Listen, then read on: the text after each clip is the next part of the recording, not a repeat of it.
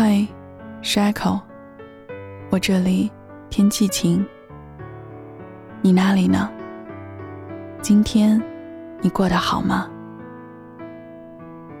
我的手机天气列表里总有两处不同城市的天气，一处是我这里，另一处是你那里。宫崎骏说过一句话。你住的城市下雨了，很想问你有没有带伞，可是我忍住了，因为我怕你说没有带，而我又无能为力。就像是我爱你，却给不到你想要的陪伴，但是我还是想时刻能关注到你，哪怕不能一起经历，也可以及时叮嘱你，天冷。天一，可能正在收听的你，也是这茫茫异地大军中的一员。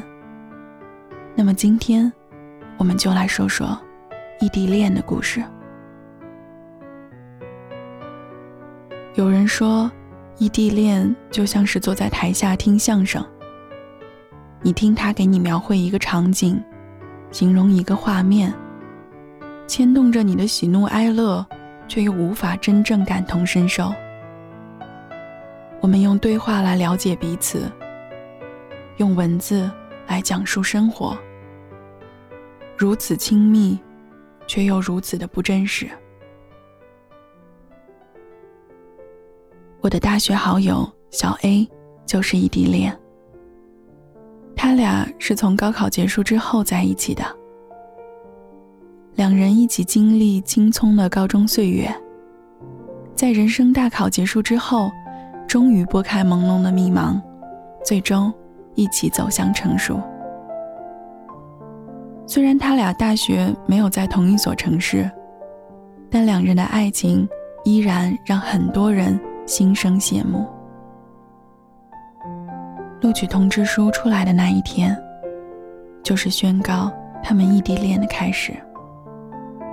从广东到陕西，一千六百二十五点二公里。虽然如今我们都身处通讯发达的年代，女孩却依旧每周给男孩写一封信，从一封变成一叠。每封信中蕴含的思念，只有两人才懂吧。收取信件时的甜蜜和欣喜。不亚于每一次网购、拆快递的乐趣。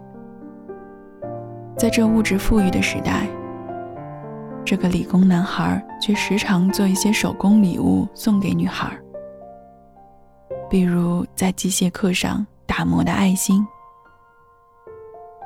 或许在别人眼中，这些并不值钱，甚至不如买包和口红更实用。但是在女孩心中，情谊无价，礼物自然无价。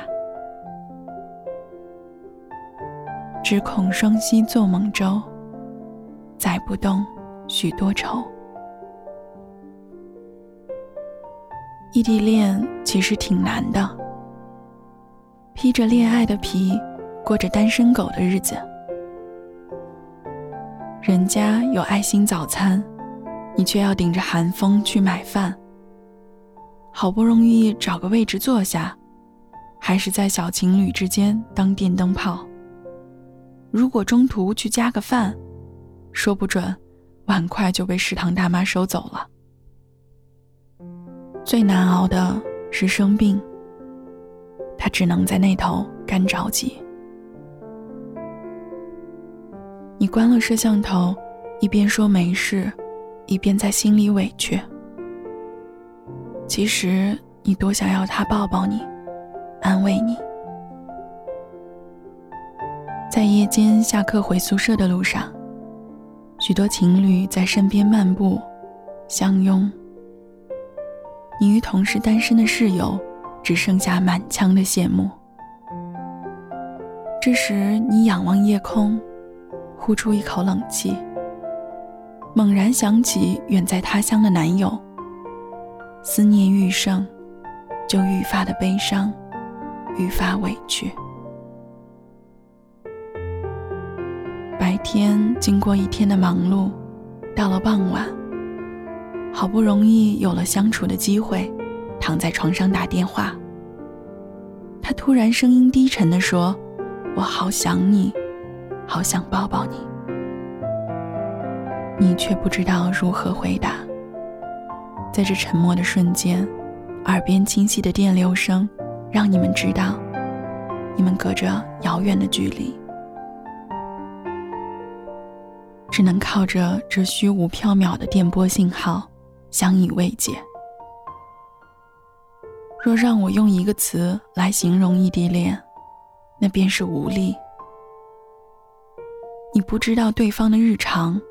社交圈与经历，你在电话的另一头无能为力而心酸不已。在异地的这段时间里，是你们感情的空白期。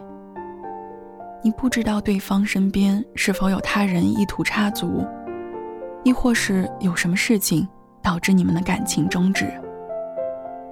异地恋最大的阻碍。便是相见不易，不像霸道总裁文中写的那样，相见不过是一台直升机的事情。我们寻常人哪里来的直升机呢？我想见你一面，但我还要考虑时间、车票、住宿费，行程安排的越细致，我越不敢去见你。我没有说走就走的勇气。我的任性只会给你带来麻烦，无论这是否甜蜜。所以我会继续很多天的思念，期待下次见面，好去用力的拥抱你。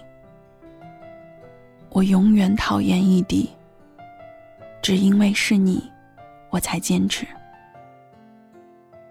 异地真的挺难的，期待你也能像小 A 一样。熬过去，就拥有最好的爱情。异地恋只是两个人分开独自旅行和成长的过程。只要有足够的爱和勇气，我们最终还是会相守相聚。最后送一首词给你，《鹊桥仙》。纤云弄巧，飞星传恨，饮汉迢迢暗度。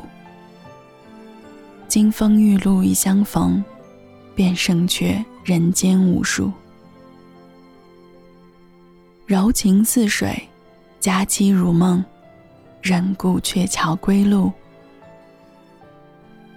两情若是久长时，又岂在朝朝暮暮？所以，请你再等等我。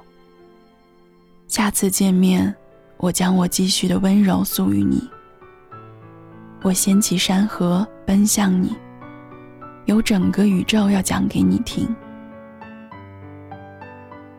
关注我，我们一起分享情感故事，把爱讲给你听。